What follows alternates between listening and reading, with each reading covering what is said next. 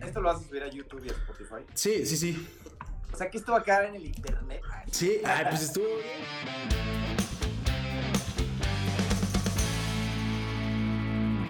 Y ya nos escuchan, ya estamos en vivo. Y pues ahora sí, primero que nada, Oscar, te doy la bienvenida al Tercas de Iglu y pues te agradezco que hayas venido a la entrevista, bueno, que hayas venido digitalmente a la entrevista. Eh, ah, pues gracias.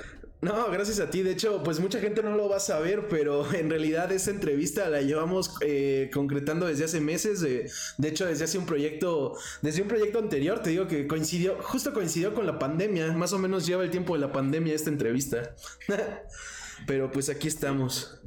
Eh, Cuando me hablaste la primera vez fue, pues la pandemia empezó el 20, ¿no? 20 de marzo. Sí, justo ibas a venir más o menos con, como que todavía no era oficialona, pero ya la gente se estaba resguardando. Sí, porque iba, yo tenía que ir a un lugar, ¿no? Eh, tenías, creo que photoshoots eh, con... No, no, pero la entrevista originalmente yo tenía que ir a un lugar. Ah, ah, sí, claro, tenías que ir a... Es que antes eh, el proyecto anterior se hacía en Bizarro FM, entonces era en la Condesa. Y justo por la pandemia, pues tuvimos que, que pararlo. Afortunadamente, este proyecto permite realizarlo a distancia. Sí, pues al final terminó siendo así. Claro, pero pues bueno, aquí estamos y estamos muy felices de poder realizar este programa. Eh, vamos saludando también a la gente que ya ande por ahí. Seguramente se van a ir sumando más. Saludos a Gaby, mi novia. Saludos a Primo, que también anda por ahí. Y bueno, Oscar, como te comentaba, el concepto del programa es, se llama el Tercas porque busco traer gente terca, terca en el buen sentido, terca en el sentido de que terminaron haciendo lo que les apasiona. De hecho, eh, bueno, también agradecemos a Mericuma, tu prima, que nos acaba de dar eh, ride y ya tenemos un poquito más de gente también. Gracias, Maricuma. Eh, bienvenidos todos. Y bueno, Oscar, como te comentaba, pues yo te traje porque me pareces una persona que ha seguido su pasión, que es eh, la fotografía. Y pues a mí me interesa que la gente pueda conocer un poco de la historia de, estas personas. Entonces, pues primero que nada quiero preguntarte, eh, ¿cómo es que terminas dedicándote a la fotografía? Yo sé que estudias diseño industrial y bueno, de ahí pasas a justo estudiar fotografía publicitaria y de moda en Sao Paulo. Creo que incluso hiciste como eh, eh, un posgrado en iluminación en Madrid, si no me equivoco. Pero ¿por qué no nos cuentas un poco, primero que nada, de dónde viene esa pasión? ¿Cuándo empieza esa pasión de Oscar Valle por la fotografía?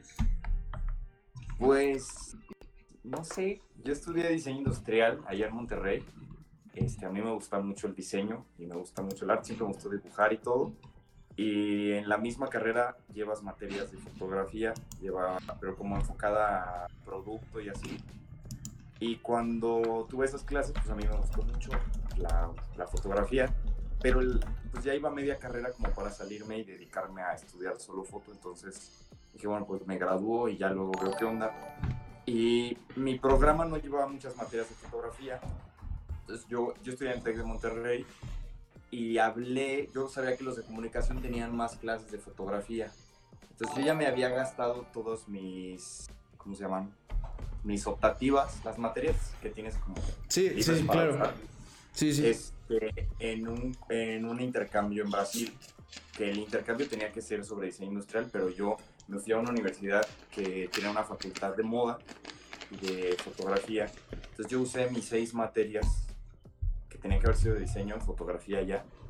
Regresé y ya me faltaba para graduarme y yo quería saber más de fotografía, pero ya no tenía más materias en mi, en mi programa para meter libres. Claro. Entonces tuve que ir con los maestros de, que daban fotografía y pedirles si me dejaban ser oyente cosa que en el TEC de Monterrey no se puede, porque el TEC no te da nada gratis.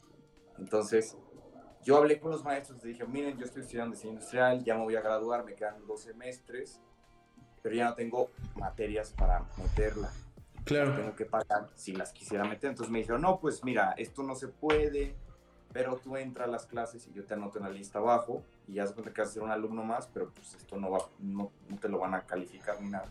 Claro. Y, entonces hice esas materias más el resto de mi carrera y cuando me gradué yo ya, entre lo que estudié en Brasil, las materias de diseño y las de comunicación, pues yo ya tenía como un Frankenstein de fotografía de materia. Claro. Y este... Y además qué bueno que no me las calificaron porque me fue muy mal en todas. Ok, eso, eso nadie lo sabe. como diseñador industrial me gradué con mención honorífica. Ok. Con las materias de fotografía yo creo que no hubiera podido. ok, Este, ok. Y sí, la, la verdad, no, no, como alumno de fotografía no fui bueno, nada. Este, y ya luego en cuanto me gradué, mis papás me dijeron, pues fue la graduación y me dijeron, oye, pues mi papá me dijo, pues esta es la última vez que yo te doy dinero, entonces dime qué quieres hacer, te quedas aquí en Monterrey o te regresas en el avión con nosotros a Culiacán, porque yo soy de Culiacán, y ya tú sabes qué haces de tu vida y a qué trabajas. Entonces, eh, pues yo les dije, no, pues no, no tengo dinero, pues me regreso con ustedes. Regresé a Culiacán y pues, yo no quería trabajar de diseñador industrial, yo quería ser fotógrafo y me dediqué a hacer sesiones casuales con chavas. En ese entonces, que es, el 2008, cuando yo me gradué, Ok, ya 12 el Facebook, añitos. el Facebook era el Instagram de ahorita, era el, el TikTok de ahorita. Y Ujú, la gente pagaba sesiones para poner su foto de perfil de Facebook.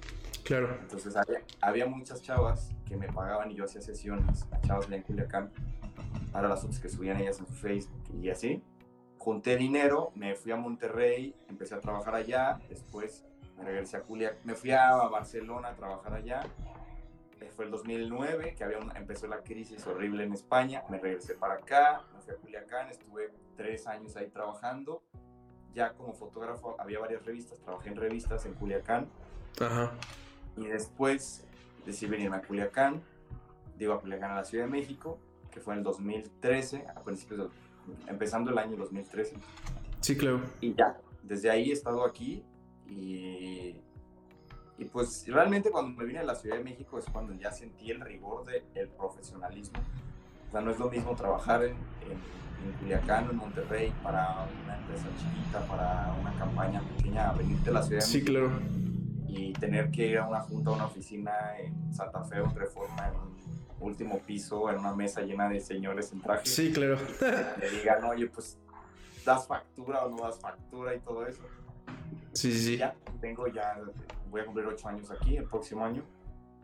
Este, y eso es mi historia de la fotografía. El, hace dos años fue cuando tuve como una pequeña crisis así, ya estaba un poquito harto de la fotografía Ok. me fui a Madrid a estudiar, supe de un, este, ellos le dicen máster, la escuela le dice máster, pero no es un máster, pues un máster son un año, dos años, no sé. Sí, claro.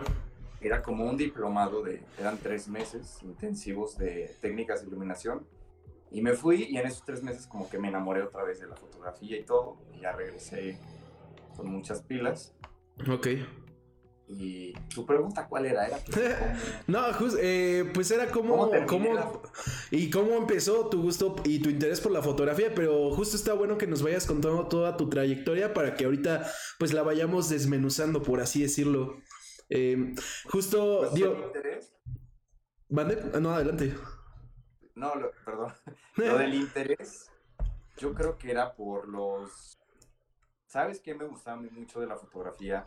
Los pósters y los las carátulas de los discos que traían ahí Ok. como un librito con fotos. Entonces a mí me gustaba mucho y yo los juntaba y yo sí era de los que poníamos pósters en mi cuarto de artistas y de Britney Spears y de cosas así. Y a mí me encantaban las fotos. También, digo, los pósters. Y también me gustaban mucho este, los del cine. Sí, sí, Yo iba al cine y cuando quitaban los carteles, yo una vez le pregunté a alguien de los, vi que los y dije, oye, ¿qué haces con los carteles? Me dijo, no, pues los, los guardamos ahí, los tiramos. Ajá. Y si me los regalas, dijo, ah, pues cuando vengas pregunta ahí al de las palomitas te las doy. Entonces ya cada tanto tiempo yo iba a preguntar, ¿qué pósters tienes? Y los sacaban. Y me los llevaba y los pegaba. Y entonces mi cuarto estaba lleno de pósters de películas. De, también en- conseguía como estas expos de, como de cómics Sí, que se sí. hacían entre chiquitas. Ahí en Culiacán iba a una expo y entonces ponían pósters de Dragon Ball o lo que sea y los compraba, o de artistas. Y me gustaba mucho cómo es que eran tan grandes las fotos y se veían tan bonitas. Sí, sí. Entonces empecé yo a hacer fotos con una cámara digital chiquita. Esas, tenía una cámara que le metías un disquete. O sea, el disquete iba dentro de, era la memoria, iba dentro de la cámara. Fueron unas digitales de la Fujifilm, en primeras que hubo. Y hacía fotos ahí. Y pues la resolución era muy buena. Y me llamó mucho la atención eso. Y ya después fui metiéndome en la fotografía. Pero yo creo que lo que me gustaba a mí era eso, las revistas y los pósters. Y trabajar con, con celebridades. Eso es lo que me llamaba mucho la atención. Oye, y ya que estás hablando de eso, ahorita les muevo las cámaras, amigos, no se desesperen. Eh, ahorita que estás, eh, bueno, que nos platicabas como toda tu trayectoria y como incluso estos momentos, eh, pues ya sea de crisis cuando te estabas empezando, por así llamarlo, a aburrir de la fotografía o que, y por ahí va mi primera pregunta, o este momento en el que justo dices que al principio, justo, al menos en cuanto a calificaciones, no, no estaba saliendo, no hubiera salido bien en cuanto a fotografía. Eh, me parece que eso refleja mucho la terquedad que estoy buscando en este podcast, ¿no? O sea, ¿por qué eh, si en teoría era, eh, no eras bueno para esto? O sea, o si al menos las calificaciones decían que no lo eras, ¿por qué, porque a final de cuentas aún así fuiste tan terco que seguiste? O sea, que dijiste, me vale madre si era mejor para diseño industrial, a mí me interesa vivir de la fotografía, a mí me interesa hacer fotografía. ¿Cómo fue ese proceso y cómo ¿Cómo te fuiste volviendo eh, un fotógrafo respetado y un fotógrafo que, justo pues lo hacía bien, ¿no? Pues terco. Pues es que sí, sí soy terco. Bueno, siempre he sido muy como decidido. Ok. Entonces, como que... Ay, es que no entiendo, como... Pues sí me gusta pues lo hago, o sea, no, no, nunca, nunca he sido como miedoso. Ok, ok. Creo que eso es eso, no, no miedoso. No, pues eso está súper bien. Y bueno, entonces cuando te aburriste, ¿qué fue? Digo, nos contabas que fue con este curso de iluminación, pero ¿qué fue lo que despertó nuevamente ese amor por, por esta por esta variante del arte? ¿Qué, qué fue lo que Sí, que eso que te despertó, que volvió a despertar algo en ti y dijiste, no mames, este, ¿cómo, ¿cómo pensé que me había aburrido? Claro que me encanta la fotografía y ahora quiero hacer esto, ahora quiero, no sé, qué, no sé, eh, finalmente no soy tú, entonces eh, quisiera saber cómo, ¿qué fue, ¿qué fue esa chispita que se reactivó en ti? ¿Qué fue lo que reactivó esa chispita más bien? Mm, pues es que, mira, en la fotografía yo me imagino que es igual en el resto del de las, de las, de las artes. ¿no? A mí me gusta mucho pintar y dibujar y siempre lo he hecho. Ok. Y, y pasa que a veces cuando lo que te motiva el arte, a mí me pasa cuando yo hablo con amigos que me dicen, es que ¿por qué no agarras este trabajo, agarras este? Te digo, es que no me gusta. Y me dicen, pues dinero, o sea, te están pagando muy bien. Pues sí, pero es que a lo mejor tú puedes hacer un pastel como una receta donde echas huevos, leche, esto y, y sale el pastel. Y claro. El pastel no va a cambiar con lo que tú tenías en tu cerebro o en tu mente mientras hacías el pastel. O sea, el pastel va a salir igual mientras tú hagas la receta. Y todo lo que tenga que ver con el arte es 100% emocional y tiene mucho que ver con tu humor. Entonces, cuando tú algo no te gusta, no te va a salir. O sea, si tú no estás feliz, si no estás motivado, inspirado, no te sale. O sea, yo puedo, a mí me puede decir alguien, oye, te pago un millón de pesos por un cuadro. Y dices, no, hombre, pues qué perro, un millón de pesos pero si de verdad en ese momento yo estoy deprimido, no tengo ganas, me cae gorda la persona, el cuadro no me va a salir. Claro. Entonces, yo hablo como, como fotógrafo, me imagino que un músico es mucho más este, emocional y a lo mejor es que sacar un álbum este, en un momento de crisis a lo mejor no le sale o algo. Y, pero para mí como fotógrafo me, me aburre, de repente se vuelve muy repetitivo el trabajo. Sí, claro muy comercial o no te sientes inspirado cuando llegas con el cliente y entregas y el cliente está feliz, el cliente le encanta tu trabajo. Sí, claro. A mí no me gustaba o yo me sentía como, ya quiero hacer otra cosa. Y, este, y yo siempre, eh, siempre que tengo esas crisis, pues lo que hago es que estudio. Me gusta estudiar, me gusta como volverme este, ignorante totalmente y como, como vaciar todo y que se vuelva a llenar de información nueva. Entonces, Mm, la idea de irme a, por ejemplo, todo empezó cuando me fui a Brasil. O sea, yo estaba un poquito harto de mi carrera. Me sí, claro. estudiar meses a Brasil. Y el llegar, el simple hecho de estar en, una, en un país diferente, escuchar un idioma diferente, vivir en un depa diferente, todo, todo, todo, te motivas. O sea, ves las banquetas, ves lo que sea y te dan ganas de, de producir algo con eso. Sí, claro. Entonces llegué muy motivado, regresé, empecé a trabajar en Monterrey, me aburrí en Monterrey, dije que me quiero ir a algún lado, me fui a Barcelona porque una amiga estaba viviendo allá y me dijo vente para acá, dije va, me voy para allá y empecé a trabajar allá, a hacer fotos.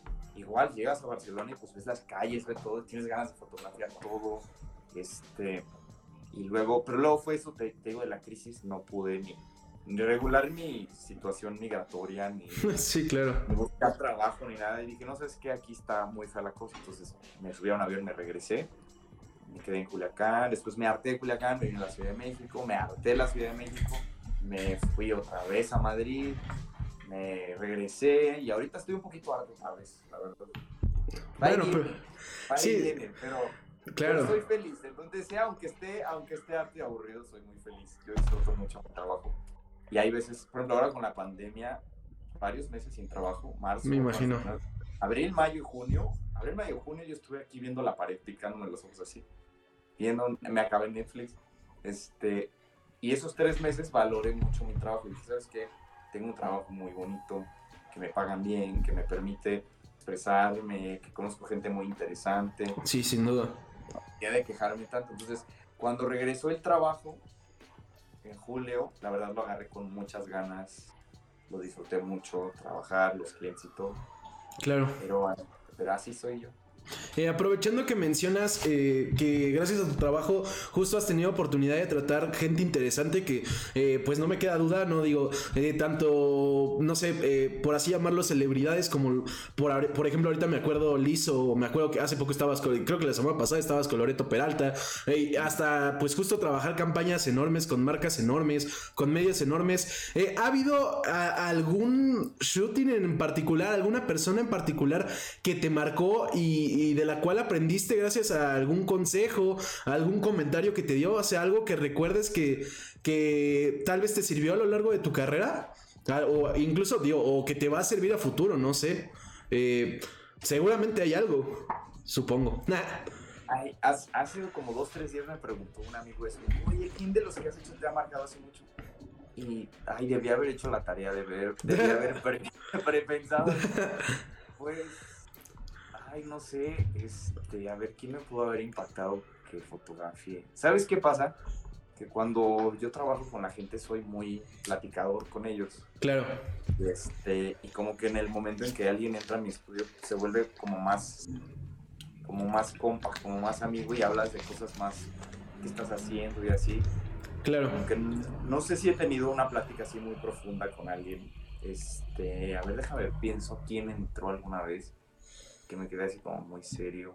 Sí, seguramente algo, algo en particular. Este, ay, no me acuerdo.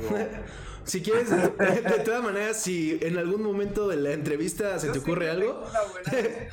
sí, seguro. Pues cualquier cosa, eh, te digo, no importa qué estemos platicando, en el momento que te venga a la mente, pues interrumpes lo que sea que estemos hablando y nos cuentas, no, no pasa nada. voy a contar una persona que no, no me impactó, pero sí fue muy curiosa la situación. Le hice fotos a Lupita D'Alessio. Ok. Digo, digo, a, lo mejor yo como señora interior amo a Lupita D'Alessio. Este, y yo estaba muy emocionado de conocerla. Estaba muy nervioso. Y este, y era una, era, fue un día de prensa que tuvo la señora desde temprano. Yo creo que la, señora la tuvieron trabajando, dando entrevistas, yo creo desde las 7 de la mañana. Sí, seguro. Y yo, y el último, la revista con la que yo iba fue el último medio que iba a entrevistarla y hacerle fotos. Seguro. En un hotel. Y ya eran como las, a nosotros nos citaron como a las 6 de la tarde y creo que las fotos son como hasta las 8. Entonces la señora estaba cansadísima y yo estaba muy nervioso, entonces me dieron 5 minutos para mover luces y todo y pues fue muy, muy, mucho estrés. Fue mucho estrés. Y ya cuando iba a tomar la foto, pues la señora estaba muy seria. Y yo, ay, este le voy a tomar la foto, mire, puedo voltear por acá. Y ella como que... no quería. no, no me, no me, gusta eso. Sí, no, claro. No me gustan esas cosas raras. Porque había una cortina así como esta. Entonces yo quería como, como algo así como yo recargarla. Así, algo sí, claro. Y ella me dijo así como, no, la verdad no, no me gustan esas cosas. Entonces ella nomás se quedó así parada y había como un silencio en, el, en la habitación y estaba como su equipo, su gente, su PR, los de la red y todo. Claro. Y, yo estaba estresado porque pues pasa contra reloj y aparte tenía una portada y tenía que salir como fotos padres y dije yo... Sí. Yo ya no, o sea, yo sentía como una barrera en medio y, y yo me, como que me estresé y dije yo, ay, no, va a ser esta la foto fea que voy a hacer. Como que mi miedo siempre es que un día haya una foto que sea fea. Que sí, sea, claro. esta va a ser, pues, y a mí me encanta tanto mi puta de y con ella la voy a cagar. Y le dije, ay, ¿sabe qué? O sea, solté la cámara y dije, ¿sabe qué, señor? Lo voy a decir una cosa, estoy muy nervioso. De verdad estoy temblando, estoy muy nervioso. Y me dijo, ¿pero por qué? Y le dije, pues es que de verdad a mí me gusta mucho su música y la admiro mucho y, y estoy muy nervioso de que la veo muy seria. Claro. Y me dijo, ¿a poco eres mi fan? Y le dije, sí, soy su fan. Me dijo, a ver, cántame una canción. y con toda la gente así alrededor y le empecé a cantar, le empecé a cantar este... Yo no sabía qué tanto contento en esta fiesta te vería. Acompañado y el brazo con la otra. Y yo me puse a cantar y como que la señora se relajó y me dijo, a ver, cántame otra. Y yo, sí, ya te le este, estabas ganando ahí. Cantar, no sé, otra canción, este ese hombre que tú ves ahí, al menos sé, yo me puse a cantar y la señora como que se carcajeó, se rió mucho. Claro. Me dijo, ándale, pues vamos a tomar las fotos. Entonces, ya la sesión salió, fluyó, le tomé sus fotos. Le dije, ¿la puedo poner acá? Sí, está bien. ya se movió, hicimos las fotos y la señora se portó muy buena onda y al final le dije, ay, ¿me puedo tomar una foto con usted? Este, sí, claro, ya tomó una foto y ya, se acabó la sesión. Claro. Pero, pero me di, me, como que me, me acostumbré a que siempre cuando cuando llego con alguien, la gente siempre está de buenas, o siempre, o ya me conoce y me dice, ay, Oscar, ay, qué padre que las fotos son contigo, sí. o lo que sea, o, ya hemos trabajado antes. Y me gustó como, este, es que no se tiene que olvidar que la gente, tienes que hacer una conexión con ellos para sacar una, foto. Claro. Y pues salí y le hablé a mi mamá. Le dije, mamá, ¿qué cree? Le canté una canción a Lupita D'Alessio.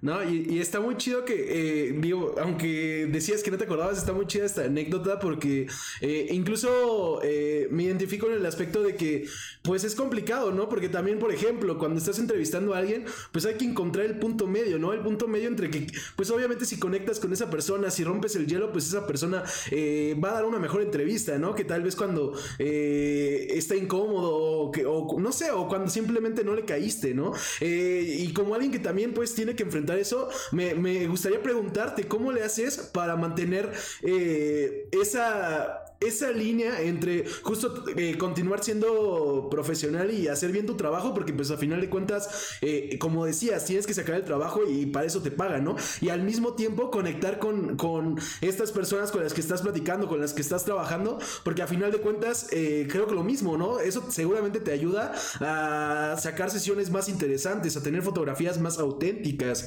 ¿tiene, ¿Qué consejos darías tú o cómo le haces tú para pues mantener esa línea?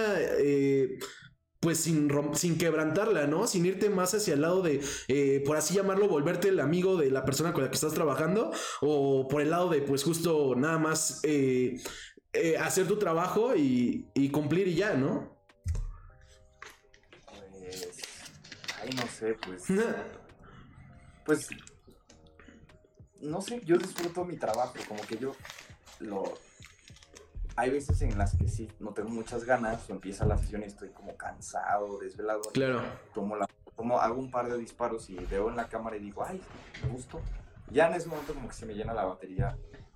Soy muy visual, me gusta, me gusta ver cosas padres. Y, o sea, creo que toda la gente tiene, tiene belleza. Claro. toda, la, toda la gente cuando la retratas, pues es atractiva, o sea, te, enamora un ratito por lo menos. Entonces, para mí es muy difícil, pues no, no, no enamorarme un poquito de la persona que estoy fotografiando cuando la estoy fotografiando. Ok.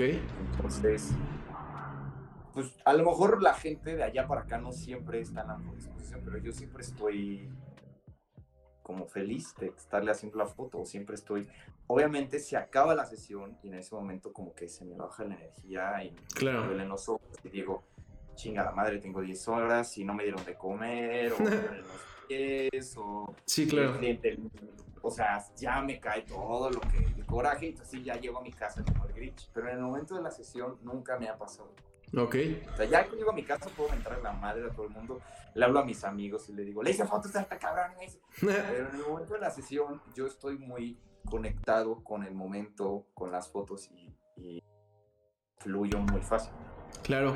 Oye, y pues justo, eh, creo que queda claro que te apasiona lo que haces, que te apasiona la fotografía, justo lo que comentas, ¿no? Eh, siempre tienes la mejor actitud por lo mismo, porque estás disfrutando lo que haces. ¿Qué hubiera hecho Oscar Valle si no hubiera logrado vivir de la fotografía? Si tal vez, pues simplemente por alguna extraña razón no te generara dinero, eh, ¿cómo lo hubieras hecho para... ¿Qué hubieras hecho para uno, pues poder vivir? Porque pues todos necesitamos dinero por más que amemos lo que amemos. Y dos, pues cómo lo hubieras hecho para pues seguir disfrutando de esta pasión y seguir realizándola, ¿no? Cuando tal vez eh, no sea lo que te genere dinero. Pues mira, yo soy muy visual, me gusta, me gusta todo lo que tenga que ver con la plástica. Entonces, fotografía, escultura, pintura, dibujo, lo que sea, me, me sale no, no. O sea, me sale. Puedo hacer un retrato a mano, lápiz y me sale. Ok. Es algo que tengo. Y afortunadamente para mí, el ser humano es, es un adicto a la belleza. Ya sea en su vanidad o simplemente en el rodearse de cosas bellas. Entonces, para mí, como desde el punto de vista comercial, mm, no entiendo cómo o sea, no sé cómo no ganar dinero. Ok. no, pues está súper bueno. siempre va a haber alguien que me va a pagar por algo.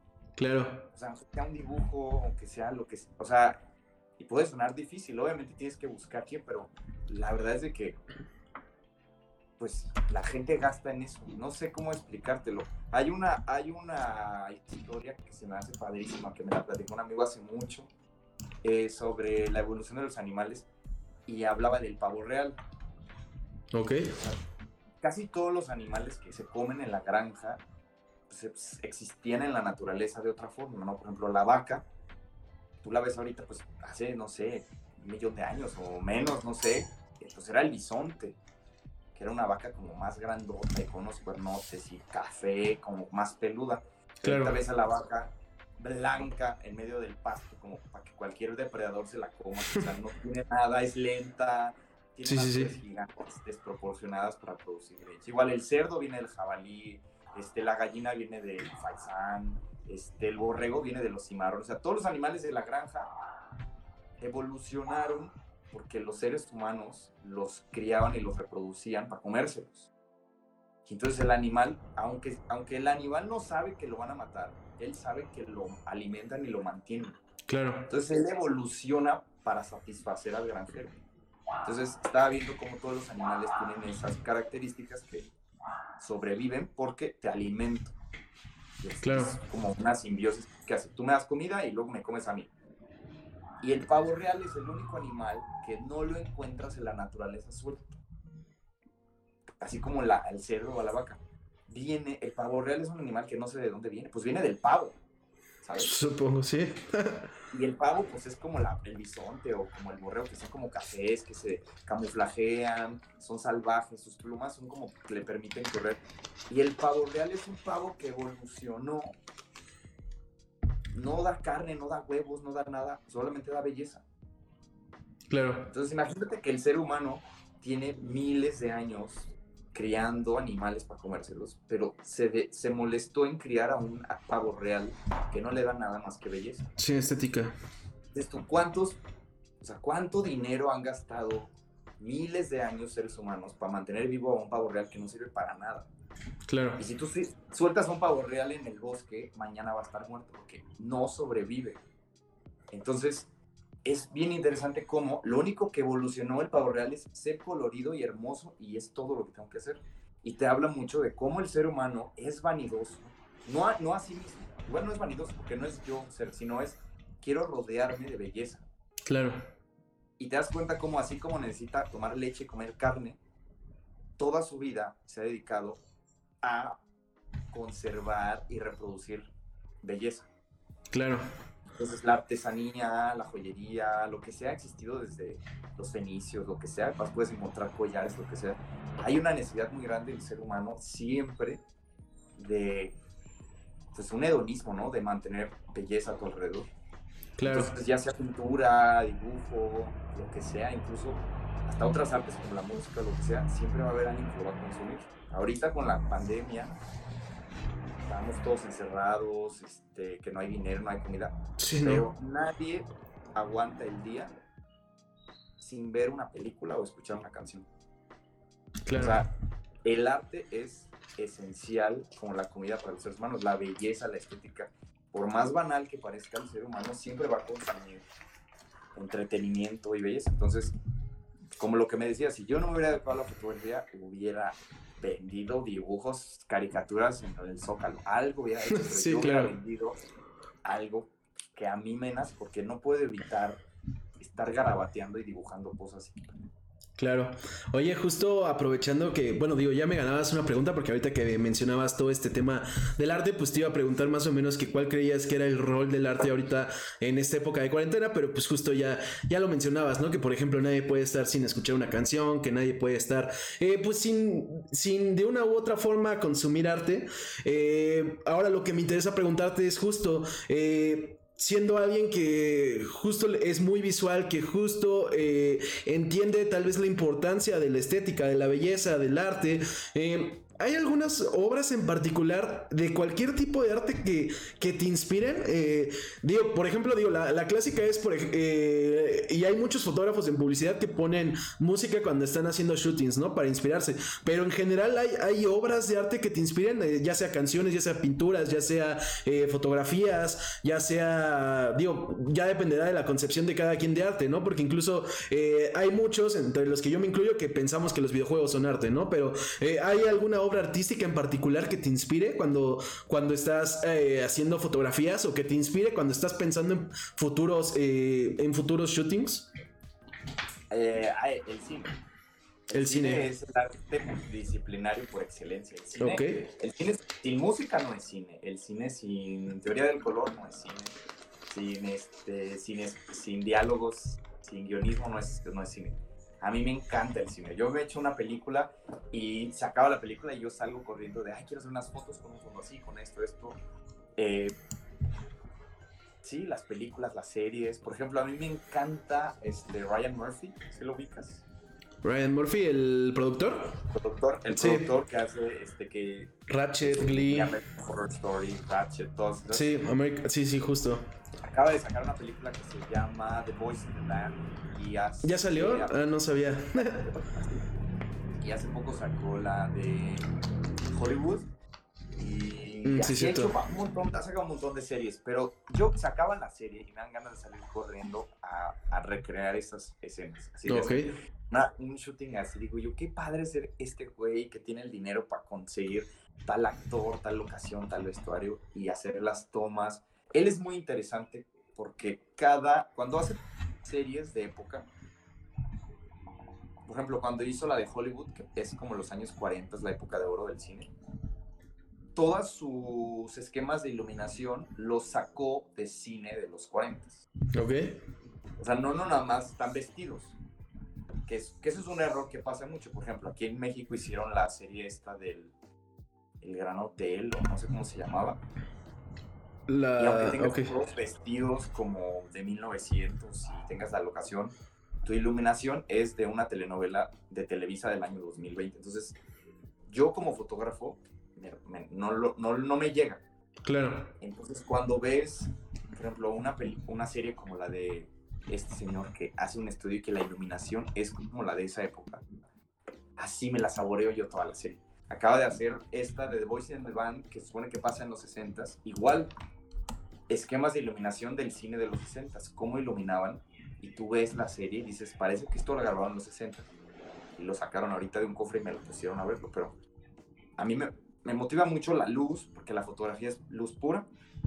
Claro. Entonces, yo estoy viendo una película y estoy viendo el rebote en el ojo y ya se puso, eh, pusieron una luz de este lado, esas cosas, es en automático mi cerebro y yo salgo de ahí a mi estudio y lo intento recrear y digo, ah, mira, saqué un nuevo esquema, la próxima vez que tenga una sesión, pues voy a utilizar.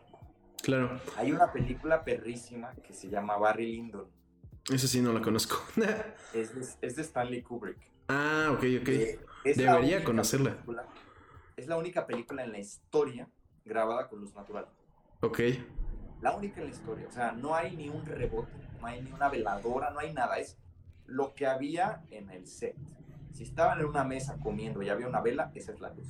Ok. Si había, entró la luz de la ventana, esa es la luz. Y es, es todo un experimento de iluminación al ver esa película. Y también tiene su lado como su, su underground de la... de que están- esa película salió después de Odisea del Espacio, Ok. que fue más o menos al mismo tiempo que el alunizaje. Sí. ¿No has escuchado la teoría de De que Kubrick sí hizo la, el alunizaje. Sí, sí, sí, claro. ¿Tú Ah, estás de acuerdo con esa teoría? Digo, ant- eh, paréntesis. Totalmente. Ok. Ok. No, digo, o sea, totalmente estoy de acuerdo. No tiene sentido Sí, sí, sí. que los, la NASA tuviera tendría que poner la luna en ese momento. Sí, claro. A lo mejor fueron en el siguiente viaje, pero en ese momento ellos querían ganar a los rusos. Sí, claro. La competencia. Pero lo, lo que alimenta esa teoría fue que para él grabar las escenas de la luna tenía que ser muy oscuro, porque la luna, pues no, no, el sol nomás da de un lado ciertas horas y luego no. Sí. Tenía que ser muy oscuro y no había las cámaras ni los lentes para grabar con tan poca luminis- lu- luminiscencia. Sí, sí.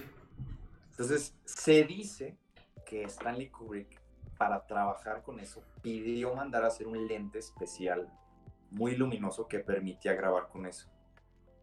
Y es un lente carísimo, o sea, tenía un lente como, como para un telescopio, el que hay este para ver otros planetas muy lejos, no sé cómo se llama, Hubble, Hubble, no sé cómo, cómo se llama. Sí. Creo que sí se llama Hubble o algo así, pero sí. Y se dice que él lo pidió después de esto del alunizaje para grabar su pe- película de Barry Lyndon. Y efectivamente la película de Barry Lyndon se hizo con un lente especial que nunca se volvió a utilizar jamás. Y es un lente enorme, muy luminoso, que le permitió grabar con luz natural nada más. Entonces, no sé, no sé por qué me salió el tema. Pero cuando Sí. yo veo esa película, me encanta porque escena tras escena, como están recreando la iluminación de 1700, más o menos, de la época Sí, de claro. la película, es la única vez que tú realmente sientes que viajaste en el tiempo y estás viendo cómo vivieron ellos, porque es la iluminación que había en ese entonces. Claro. Oye, y justo eh, aprovechando que nos, eh, que nos compartes como todas estas eh, películas que te gusta, que te inspiran, incluso ya pues nos mencionabas nombres, ¿no? Como lo que es Kubrick, que también te inspiran, pues creo que también es momento de preguntarte, ¿cómo definirías tú tu estilo? Eh, ¿Cómo consideras que es el estilo de Oscar Valle? Sobre todo porque pues también, eh, y lo comentabas, ¿no? A veces eh, también como fotógrafo seguramente te ves limitado, ¿no? Te ves limitado ya sea, eh, pues puede ser peticiones del cliente, puede ser a que a final de cuentas pues eh, tienes que seguir eh, ciertos lineamientos, no solo de, de lo que te están pidiendo, sino que de lo que se hace hoy en día en, el- en la fotografía o en la publicidad o demás. ¿Cuál es el estilo de Oscar Valle que hace que a pesar de todas esas limitaciones que seguramente a veces enfrentas, pues uno, eh, alguien que sepa al menos de fotografía publicitaria, pueda decir, esta chance la tomó Oscar, o esta la tomó Oscar, ¿no? Si ya eh, son güeyes cabrones que luego, luego reconocen tus fotos, ¿no? Que pues obviamente necesitas... eh, pues tener mejor ubicado al fotógrafo para hacer eso, pero pues quién mejor que tú para decirnos cómo definirías tu estilo, qué es lo que lo hace único. Este, mm, pues mira, yo no soy nada moderno, la verdad. Soy muy, soy muy, soy late old school. ¿Ok? eh, porque hay como varias escuelas de fotografía. O sea, no escuelas físicas, sino escuela en, en el rollo de, con- como, como moda o de onda. Ok. Y están los old school, que son los fotógrafos que existieron como en los dos, antes del 2000, 90, 2000, 2000 y algo. Que es una fotografía muy cuidada, muy artificialona. Muy cuidada, muy de mucho equipo y cara. La fotografía era Sí, cara claro. hace 20 años. Sí, Luego sí. llega la era digital, unos de ellos sobreviven y brincan, otros se quedan. Señores que dicen, no, yo soy de rollo y se acabó y yo no voy a usar eso. Y tienes estos como... Y esos late old school son con los que yo aprendí, que yo veía en las Ok. revistas y yo me gustaba, que era este rollo glamuroso, muy así. Y luego ya llega el rollo más modernón, como más experimental, con luces como más orgánicas, pero como subexpuestas o sobreexpuestas, donde el balance de color no existe, donde la foto puede ser muy roja, muy así. Y hay muchos chavos ahorita, fotógrafos así, que tienen 17, 18 años y que están publicando revistas y todo. Y son muy modernos. Y hacen Claro. unas cosas increíbles. pero yo no, a mí no, yo no me conecto con ellos, estoy como en medio, como viejito, como chavo fotógrafo. Sí, claro. Y a mí, me, y a mí me, yo, yo, yo hago la foto que a mí me pidan. O sea, si a mí me contrata un fotógrafo me dice, quiero una foto así muy modernona, inventada, sí, pues claro. el esquema, tengo el lente para hacerlo, entiendo cómo hacerlo. Y si un cliente me dice, oye, quiero un catálogo así, como muy plano, que, que se vean todos los detalles, hago eso Claro. Yo acabo de hacer unas fotos con Loreto para, para Pantene y era eh, como, como un ejercicio de escuela de fotografía donde tienes que hacer iluminación publicitaria elemental, ¿no? Fondo blanco, luz arriba, rebote abajo, luz a los lados para que brille el cabello. Fue una foto de anuncio de champú de Pantene, así tal cual. Sí, claro. Y también me piden eso y sé cómo hacerlo. O sea, lo, que me pide el cliente yo se lo voy a dar. Sí, claro, no hay de otra. Pero si a mí me dicen, ¿sabes qué? Vas a hacer unas fotos tú para ti, como a ti se te antojen, pues yo sí soy muy, este, a mí sí me gusta como el drama, como old school, te digo, soy old school. Este, me, me gusta la modelo, con el maquillaje así súper bonito, con el cabello volando, con un vestido enorme, o sea, yo soy feliz haciendo eso. Sí, claro. Y, y ya está en, en extinción un poquito, entonces yo me adapto a la época y me adapto a lo que me piden los clientes. Claro. A mí me gusta tener dinero para pagar mi renta. No tengo ningún problema en sacrificar mi, mi ojo artístico para hacer lo que, lo que los clientes me piden. Sí, claro. Pero a mí, cuando yo disfruto hacer una foto, por ejemplo, hice unas fotos con. Ahora que, como dijiste lo de Loreto, las hice la semana pasada. Unos sí, sí. que hicimos como al final medio experimentales así, con una luz y le puse como yo un papel así. Y a mí eso me encantó. O sea, estas fotos tipo mm, Mario Testino, Annie Leibovitz, que son fotógrafos como medio noventeros. Sí. Ay, eso es lo que a mí me gusta. O sea, una portada de Vanity Fair es el trabajo de mi sueño. Ok. Ah, eh, em, no, adelante, adelante. Estas portadas, que te ponían así de que, ¿sabes? La actriz que se ganó. ¿Sabes qué es lo que a mí más me gusta? Eh, los Oscars. Entonces, para mí, para mí, una, una actriz así con un vestido gigante en una alfombra roja, para mí eso es el trabajo de mis sueños. Ok. te digo, soy chavo A mí me gusta el glamour. Sí. A mí me gusta así el, el, actor guapísimo con su traje impecable. O sea, las fotos que sacaba Vanity Fair después con los ganadores de los Oscars, que era como una portada que abrías así, no sé, te verla que que venían así como 20 actores, todos como tirados en cajas y eso, es muy old school, ya no se usa. Sí, Pero yo tengo ahí mis revistas y a mí me encanta eso y, mi sueño es hacer ese tipo de fotos, a mí me encanta ese tipo de fotos. Y, este, y yo creo que ese sería mi estilo. Soy okay como viejito noventero. Sí, claro, pero pues no, tiene por qué estar mal, ¿no? Eh, justo aprovechando que, digo, ya, ya me ganabas un poco la pregunta de eh, cuál sería eh, tu trabajo ideal, pero pues bueno, ya, ya sabemos cuál es tu trabajo de ensueño, por así llamarlo. ¿Cuál ha sido ese trabajo en particular o alguno de los trabajos en particular que más recuerda, o sea, que más te emocionó, eh, ya sea por la, no sé, por la libertad que tuviste, o ya sea por el tipo de, de contenido que estaban buscando, eh, no sé, cuál ha sido como ese proyecto en particular, o esos proyectos, digo, porque también a veces no es fácil escoger nada más, nada más uno, eh, que de verdad, a pesar de que, pues, tal vez no fue estar en los Oscars, por ejemplo, pues sí fue algo que, digo, entendido que disfrutas todo, pero fue algo que disfrutaste todavía más. Algo que, que sí está top, o sea, eh, top trabajos que has tenido. Ah, yo desde el 2000, yo me vine aquí en, en el 2013 y en el 2014 empecé a trabajar en una revista que se llama Architectural Digest, AD. Sí, sí, sí, la ubico. Y este es una revista que principalmente es de arquitectura, es de condenas. Y cuando yo llegué a la Ciudad de México, yo fui a un, o sea, yo fui a un puesto de revistas, compré todas las revistas que había. Y en la parte de adentro del directorio casi siempre venía como los correos del director de arte o del editor. Y yo le mandé mi, mi portafolio a todas, a todas las que había en el 2013. Ninguna me contestó, más que el, el director de arte de AD. Fue el único que me contestó. Se llama Adrián Zacapa. Ok. Este, y y él me contestó y cuando me, cuando me citó, me dijo, oye, ¿puedes venir a la oficina para hablar? Y dije, no, pues iba miado. Entonces llegué bien feliz. Y yo dije, bueno, pues me van a ofrecer trabajar. Bueno, pues yo estudié diseño industrial y yo escribí porque dije, me encanta la revista.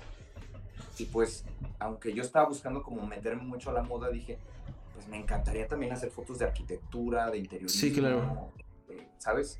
Dije, padrísimo, que si yo toda la carrera me la pasé leyendo esta revista y hay oportunidad de hacer fotos de esta, pues las voy a hacer. Me citó y me dijo, oye, pues mira, quiero quiero proponerte, tenemos unas sesiones que tenemos que hacer. Y yo, sí, claro, sí, lo que me digas. Y me dice, entonces, en dos semanas tenemos una moda. Yo, ¿cómo? Sí, me dijo, tenemos una editorial de moda que vamos a hacer. Y dije, ah, me estás contratando para, para, un, para una moda. O sea, no, no, es, no me estás contratando para fotos de interiorismo. No, me dijo, pues yo vi tus fotos y eran de moda, me dijo.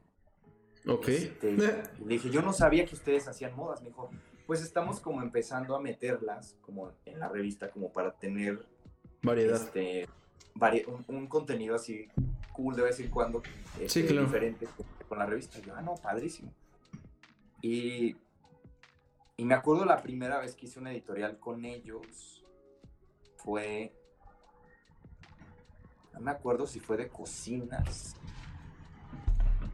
No me acuerdo si fue de cocinas o fue uno de Audi, porque ellos tenían una revista que se llamaba Audi de los coches y ellos la hacían. Y, pero me acuerdo la primera vez que fui a hacer un editorial de moda con ellos, iba tan nervioso, era tan, fue tanta la emoción para estar en la Ciudad de México y llegar hacia un set y ver así el montón de gente, el equipo, el, el catering, este, ay no sé, la, la, primera vez que yo trabajé así como con una modelo era extranjera y que llegó y maquillaje peinado y todo. O sea, ver un set, set, la primera vez que hice eso aquí, para mí fue muy impactante. Claro. me como como que dije, en la torre, dije, si la cago, o sea, la cagué con todo, o sea, le arruiné el trabajo a todos. Me acuerdo que hice las fotos y toda la sesión yo sentía como, es que no, se me hace que no soy tan bueno, se me hace que me van a odiar. Y luego las edité y las mandé y yo, no, que ya me acordé sí fue uno de cocinas. Ok. Era, una, moda en cocinas que hicieron en un showroom de cocinas. Cocinas padrísimas. Y era un editorial donde la modelo tenía que estar en diferentes cocinas. Y la stylist, que se llama Gina Ortega, llevaba una ropa padrísima y un montón de comida. Okay. las cocinas estaban rebosando así de comida. Había una que eran puros panes y salían los panes por todos lados, por los cajones.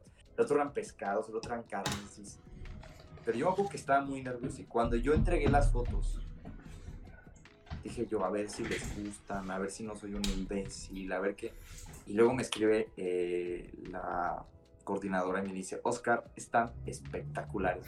No sabes, o sea, pasó por las manos de cada quien estas fotos, cuando las estábamos así en el monitor, poniendo los textos todo, pasaron los de Vogue, pasaron los de GQ, pasaron todos y se pararon a ver las fotos, me dijeron, porque era la primera vez que hacían como un editorial de moda, aparte con cocinas.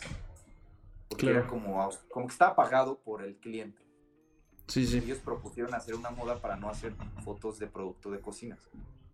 Y me dijeron, ¿sabes qué? Decidimos que la vamos a usar de portada. O sea, las fotos no van a ser un interior, sino que una de ellas, que está padrísima, una cocina mexicana, la vamos a poner en la portada de la revista. Y yo, o sea, yo pues así. sí, claro. gracias. sí, claro. Y fue la primera portada que hice en México. Y para mí así, llegar al Sambors cuando ya se y ver así la, la, revista, como que entre las demás revistas, casi me, casi me, me cago así en el Sambors, tiene que limpiarla de ahí. Pero fue tan emocionante. Yo no, no, creo que he tenido una emoción tan grande en mi trabajo como esa. Claro. es, esa impresión de decir, este, qué loco, porque es algo que admiras mucho y ves cómo la gente hace revistas y, todo. Ya después salieron muchas portadas de revistas, muchas revistas, y en todas me meo cada vez que las veo. Pero la primera vez, yo creo, la, yo creo que a todos los fotógrafos que hemos tenido el lujo de hacer algo editorial, la, tu primera portada te marca. Sí, me imagino. Eh, y bueno, justo eh, antes de pasar a una última sección que quiero agregar, eh, pues me gustaría preguntarte ahorita que nos contabas, por ejemplo, de este primer momento en, el que, en el que tu foto salió en una editorial y además salió como portada. ¿Qué tipo de fotografía consideras tú que se te complica más? ¿Y cómo le has hecho para, pues justo sacarla adelante, ¿no? Justo para entregar un buen trabajo a pesar de que, pues seguramente eh, hay estilos que se le complican más a uno y estilos que se le facilitan más. No sé si hay alguno en particular que consideres que se te complique y cómo le has hecho para, pues, eh, mejorar, ¿no? Para mejorar y para hacerlo bien. A los niños. Ok, es que de por sí los niños en, en, publicidad, también en comerciales son un reto. Pero justo, ¿cómo lo hiciste para superarlo y qué fue lo que te costó trabajo?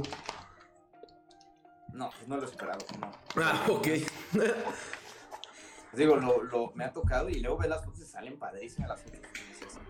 Hice tres disparos. O sea, lo que el niño te da. Es que es algo muy interesante. Los niños, a diferencia de los adultos, no han desarrollado la banalidad del, de lo visual. Ok. No lo han desarrollado, ellos no aprecian una foto, a ellos les vale madre. sí, claro. Tú los tengas parados bombardeándolos con estrobos de 400, 500 watts, para ningún niño va a ser algo interesante. Claro. Entonces, ay, para mí cuando es un shooting y son niños, hay niños que te impresionan, que de verdad les gusta y se paran y posan y todo, y te hacen muy fácil el trabajo, pero claro. son un millón. Excepciones, sí, excepciones a la regla. Por ejemplo, cuando estuve, cuando estuve viviendo en Madrid, me quedé en, una, en un depa con una familia. Como tipo, pues como que ellos rentaron una habitación y yo los renté a ellos. Y este, estas chavas tenían un bebé de 7 meses o 10 meses, no me acuerdo, estaba chiquito. Y yo para, antes de irme, les regalé una sesión de fotos de, de toda la familia, con los abuelitos y todo así ahí en su casa, en la pared, con, con su estudio y fotos del bebé. Pero como el bebé se encariñó conmigo esos tres meses, fue tan fácil fotografiarlo. O sea, yo lo, lo pusimos ahí y yo disparé, disparé y el niño así jugaba y volteaba. Y sí, claro. No, no, hizo nada. Sí. Son, tan bonitas esas fotos, se las regalé. Ellas no sabían a qué me dedicaba. Yo les dije, soy fotógrafo y ya. Nunca vieron mi trabajo, nunca vieron nada. Viví tres meses con ellas, comí con ellas, platicamos todo y ya fui a mi clase. Y al final fui a imprimir las fotos y se las dejé. Claro. Y cuando las vieron me dijo, Oscar, pero es que estas fotos parecen como de comercial de bebés. Y yo le dije, pues es que yo me dedico a hacer eso, a fotos de comerciales y eso. Sí. No, es que cómo no te aprovechamos. Te hubiera conseguido trabajo con mis amigas, todo. Y las fotos salieron muy bonitas. Pero fue porque el bebé ya me conocía. Yo llegaba de la escuela y mientras ellas cocinaban yo cuidaba al bebé. Entonces, jugaba con él. Entonces el bebé no sintió ningún miedo a tomar las fotos. Pero cuando me han tocado clientas que me dicen, es que quiero fotos de mis hijos, y yo digo, es que de verdad los niños son muy difíciles. Sí. Al estudio con ellos. Hay una chava que me pagó una sesión que vino, la chava venía de Colombia, no sé dónde, vino de vacaciones unos días y aprovechó para hacerse unas conmigo, me pagó por anticipado y todo. Dice, mi hija tiene cuatro años y está hermosa y le quiero hacer fotos. Ah, bueno. La niña llegó, se sentó, le hice un disparo, dos, y empezó a llorar. Sí, claro. No se cayó, no se cayó, no se cayó, Hasta que al final la niña se quedó dormida en, atrás de un sillón de mi estudio y no quiso. Y me dijo ella, ay, Oscar, ¿qué hacemos? Le dije, ¿yo qué hago? Pues, ¿qué haces tú? Es tu hija, yo no, no puedo hacer nada con ella. Si no se deja tomar, pues ni modo. La chava dijo, pues qué pena, ya me tengo que ir. Y tenemos dos horas aquí y ella no quiere. Y se fue. Me dijo, pues ni modo, ¿cuánto te debo? Y ya me pagó. Y literal le entregué los tres disparos que hicimos. Tres disparos así las tres fotos. Una así, otra así, otra así. Se las edité y se las mandé. Pues te las tengo que mandar porque algo te tengo que entregar, pero tu hija no me dio para hacerle fotos. Lo siento mucho, le dije. Sí, claro. Y es, así son los niños. Entonces, para mí, cuando me piden fotos de niño, le digo, mira, sobre aviso no hay engaño. Sí, ¿no? Si tu hijo llora y no se te deja, a mí me pagas. No es mi problema. Porque sí, no. los niños no pueden Sí, no, claro. Y pues creo que la moraleja es esa, amigos. Este, no paguen sesiones por sus hijos a menos que, que, tengan el dinero, ¿no? Porque, pues sí, sí es un riesgo. Si incluso para las fotos del pasaporte o así es un problemón, no me imagino para una, una sesión completa, ¿no? Eh, Oscar, eh, en realidad, en teoría, ya van a dar las nueve, bueno, las nueve, de hecho ya son. Eh, en teoría nos quedarían tres minutos. No sé si estés dispuesto a que nos tomemos unos cinco minutos más por si alguien tiene preguntas en el chat para leyendo. Eh, perfecto. Eh, y pues bueno, en lo que alguien se anima a mandarlas, amigos, este es el momento en el que pueden hacerle la pregunta que quieran a Oscar.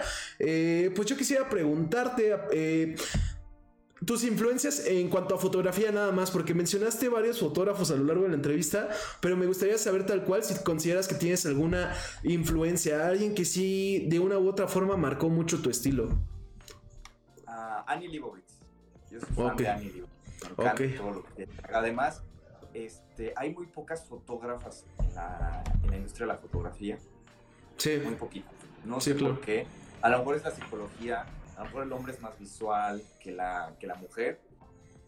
Esa es la explicación que a veces me dan cuando hablo con amigas fotógrafas. no, pues a lo mejor no hay muchas mujeres interesadas por hacer fotos, pero sí hay fotógrafas muy buenas. Y Annie Leibovitz es para mí la mejor fotógrafa del mundo y es mujer, y eso, eso me inspira muchísimo. Siento que tiene un, oso, un ojo que los hombres no tenemos, y por eso es tan buena fotografía. Si no la conocen, busquen Annie Leibovitz. Es increíble esa. Sí, claro. Eh, aprovechando también eh, tres características, aprovechando que es el Tercas, que consideres las tres principales que consideres que necesita un fotógrafo, uno para eh, mejorar y dos para pues vivir de esto, ¿no? Las tres principales que tú consideres que necesita un fotógrafo. Ah, pues yo creo que un fotógrafo tiene que este, tener los ojos bien abiertos y ver muchas cosas, porque hay muchos fotógrafos que, como que nomás ven así como una cajita y a lo mejor cuando vienen, a, veces yo doy algunos cursos y platican conmigo, me dicen, oye, es que cómo puedo hacer esto y esto. Y le digo, es que estás muy casado con, con, con algo y quieres hacer solo un tipo de luz y quieres hacer solo un tipo de cosa. Y pues voltea a tu alrededor y date cuenta todas las opciones que hay. Y a veces con una clasecita de un día les pones sus esquemas y ¡ay! Nunca se me había ocurrido nada. Claro. Y, yo digo, ¿cómo, ¿cómo es que yo siento que los fotógrafos que amamos nuestro trabajo aprendemos sin que nos enseñen porque los ojos son tu maestro y si tú tienes ojos no necesitas ni siquiera en, no necesitas que te expliquen algo Tú ves un póster, ves una foto y con verla tú ya sabes dónde va la luz, cómo es el... Todo lo entiendes. Claro. Y es una cuestión de eso, de ojo, de entrenar el ojo. Y lo que tiene que hacer alguien que se quiere dedicar a esto, uno es entender, o sea, tienes que ser humilde y entender que alguien está pagando por algo y que él es el cliente, que si tú quieres vivir de esto vas a tener que ceder. Sí, claro tienes que ceder, aunque a veces no, aunque a veces no te gusten ni el resultado ni el trato. Claro. Pero conozco muchos fotógrafos buenísimos, excelentes, que no tienen para pagar la renta. Sí, ¿no? Y tú hablas con ellos y ellos tienen como, como un, no sé, un, un ego o como, no sé cómo llamarlo, una arrogancia de decir, yo no voy a aceptar trabajos que no me gustan. Y dices tú, pues, sí. de hambre, porque porque, tu pues, problema. Ya, que te lleguen de puros trabajos que a ti te gustan, pues no lo vas a hacer. Claro. Creo que eso pasa en todas las industrias. Todas las industrias que tienes que aprender que no eres. Quitarte ese ego de que eres como un, un, gran artista. O sea, claro. eres the help. O sea, los fotógrafos, los maquillistas, los peinadores, los stylists, somos the help. Claro. O sea, eres talacha. Y si alguien te valora mucho, lo vas a ver en el cheque que te está dando. Pero e, esa energía de querer como, no, no, no, es que yo solo acepto trabajos de esto, esto, ah, sucede mucho en nuestro trabajo y es triste porque luego ves que los, los talentos se quedan sin dinero. Claro. Y se terminan regresando a su, a su ciudad donde vienen y les preguntas, oye, ¿cómo te fue la fotografía? No, no, no, la industria de la fotografía no existe, es malísima. No hay fotografía en México, sí, claro. Realmente es una industria donde faltan fotógrafos que, que, sean lo suficientemente comprometidos con la parte laboral. Claro. Eh, te leo una pregunta que hace Merikuma, que justo te comentaba, es tu prima. Eh, ¿A quién será? que pregunta cuál es tu cámara favorita, Nikon o Canon. Ah, Canon. Pues todas, todas son igualitas, todas son exactamente lo mismo. Pero yo, la primera que compré fue Canon, y como los accesorios que traía, pues ya traían Canon, pues la siguiente sigue comprando Canon y Canon. Claro. Pero cuando he agarrado una Nikon, pues sí me pierdo. Claro. O sea, le busco tantito y ya tomo las fotos y todo, pero me, me pierdo un poquito. Los, los botones, la pantalla en, en la Nikon. Igual es una cosa muy... Te voy a decir por qué no me gusta Nikon. No me gusta el color amarillo con Nikon. Ok. Te lo juro. La, la vi y dije, parece que, está, parece que era blanca y se ensució. Claro. Y, la, Nikon, la, Nikon, es blanco, negro con rojo. no sé, visualmente me gustó y la compré. Te lo juro que es la, explicación más superficial del mundo. Pero cuando veo las Nikon, no me gusta el color amarillo con negro. No, y, es normal, eh, digo, más allá de, también del tema del color, es normal eh, que muchas veces pues realmente con la marca que te casas es con la de tu primer cámara. Por ejemplo, yo también, eh, justo cuando estudié, pues eh, tuve una Canon y, siempre he estado con Canon. Eh, hay fotógrafos que conozco que también, los que conozco que prefieren Nikon, generalmente lo que me han dicho es que según ellos encuentras las refacciones o incluso piezas extra más fácil. que digo, puede ser un argumento, la verdad. Yo no, como ya no, como ni todo fotografías, ya ni uso mi cámara, pues ya no sabría decirles amigos, pero me parece que siempre es un buen debate y es una pregunta pertinente para los fotógrafos. Eh, Oscar, yo creo que con esto vamos a concluir el programa. Primero que nada, quiero agradecerte por la entrevista de que al fin la pudimos hacer. Creo que estuvo muy buena, estuvo muy interesante. Espero que te la hayas pasado bien. Eh, sí, claro, estoy estoy en mi cama en pijama. Ah, súper bien. Eh, nadie se dio cuenta, ¿eh? Bueno, al menos yo no me había dado cuenta hasta ahorita que nos dijiste. Eh, también agradecerle a la gente que estuvo en la entrevista, ya sea todo el tiempo o que estuvo un rato. Agradecerle pues también a Mericuma que si alguien, si alguno de los moderadores está por ahí, eh, igual denle promo a su canal. Su canal está chido. Hace, pues básicamente ahorita es acuarela, ¿no, Mericuma? creo que está original. Ahí convénzala para que también un día esté aquí en el Tercast. y pues también cualquier persona que esté viendo la entrevista, ya sea ahorita, bueno, si lo están viendo ahorita y quieren eh, recomendarlo o algo, se sube a YouTube, se sube también a Spotify, amigos. Este, y bueno, si alguien está viéndola en YouTube y demás, pues ojalá se animen a seguir, a, bueno, a seguirme en Twitch, al WS, a seguir mis redes. Eh, me encuentran en varias como al WS o el Tercast y Glue en varias. Eh, y pues también, obvio, Oscar, si quieres anunciar tus redes, cualquier promoción que quieras hacer, pues creo que es el mejor momento. o sea, esto, esto lo vas a subir a YouTube y a Spotify. Sí, sí, sí. O sea, que esto va a quedar en el internet. Sí, ay, pues estuvo bien, ¿no? No hubo nada, no hubo nada que te pudiera avergonzar. Tú tranquilo. Qué bueno, qué bueno. Este, pues me pueden encontrar en realmente la, única red social que es Instagram y mi cuenta es eh, The Oscar Valle. Me puse así porque soy de Culiacán y en Culiacán se dice el Oscar Valle. Ok. Yo lo puse en inglés, The Oscar Valle.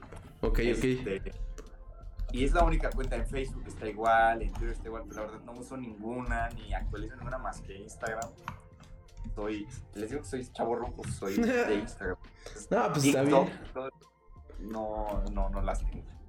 Ok, de hecho, ahí está ya también el. Está la red de Oscar para los que estén ahí en Twitch. Eh, se los acabo de poner en el chat también por si quieren darle follow. Eh, y pues bueno, también agradecerle a la gente que anduvo aquí, a Primo, a mi novia Gaby, que también justo dice que fue una muy buena entrevista, que mucho éxito, Oscar. A Primo que anduvo por ahí, a Pepe que anduvo por ahí, a cualquiera que andaba, a los que nos dieron follow, eh, porque sé que no les agradecí en el programa, perdón amigos. Gracias eh, a, Pan de Guyaba, Axel Dead y obvio a Mericuma, que ya le había dado las gracias. Y bueno, los voy a dejar, por si quieren seguir aquí, los voy a dejar con Simio Express, que también es podcast. Eh, ahí me cuentan qué onda con su show. No lo he escuchado, amigos, pero espero que esté bueno. Nos vemos el viernes para jugar un poco de TFT y que, se crashe el stream. No, no es cierto, sin crash, amigos. Adiós. Nos vemos.